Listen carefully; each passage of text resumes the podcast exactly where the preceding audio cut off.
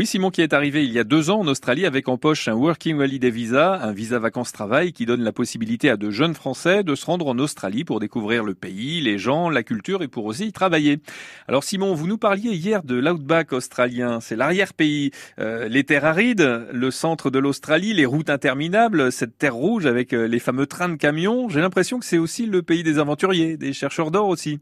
Exactement, ouais. C'est vrai que le secteur minier au niveau de l'or est très populaire ici. Vous en avez rencontré des chercheurs d'or? Non, pas spécialement. Enfin, j'ai rencontré beaucoup de, de, de, mineurs qui vont, qui travaillent dans les mines d'or, du coup. Mais c'est plus vraiment les, aventuriers comme on pourrait les, imaginer dans, les, dans, la, pop culture, euh, Indiana Jones, etc. C'est vraiment des, entreprises avec des énormes comment on appelle ça, des pelleteuses, des choses qui creusent le sol. C'est des grandes fondations. C'est plus, c'est plus l'aventure comme avant, je dirais. Alors, euh, l'Australie, c'est les grands espaces. C'est aussi, bon, pour nous euh, en Europe, euh, bah, l'Australie, c'est Crocodile Dundee, c'est les, les, kangourous. Est-ce que vous avez vu tout ça? Alors, est-ce que ça existe vraiment?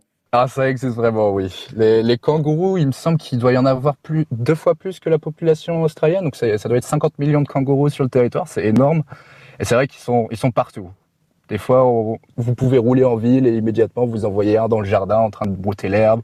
Ou alors, des fois, comme je disais, quand vous êtes dans l'outback, d'un coup, vous voyez un, troupeau qui traverse la route euh, à, à 500 bons à la minute, c'est assez impressionnant. Et les, les crocodiles, bon, ça, j'imagine que c'est dans une autre euh, région un peu plus humide.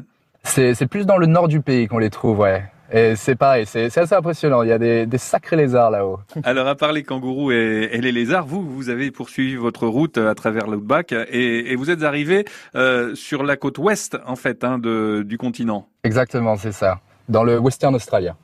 Alors, le Western Australia, c'est, ah, ça ressemble à beaucoup de choses. Vous avez une vraie diversité de paysages parce que du sud au nord de l'État, c'est complètement différent. Au nord, c'est plutôt tropical, donc avec euh, beaucoup de marécages, des mangroves, des crocodiles par ailleurs. Et entre deux, vous descendez, vous avez beaucoup de déserts, mais c'est pareil, ça varie énormément. Vous avez des déserts qui débouchent sur une plage, et puis ensuite, 100 km plus loin, c'est des grandes falaises qui dominent la mer. Et puis si vous allez au sud, ça devient vraiment beau. Ça, a un peu de ressemblance avec la Normandie, je dois dire parfois, des belles collines vertes qui descendent dans la mer, qui est cristal clair, c'est magnifique.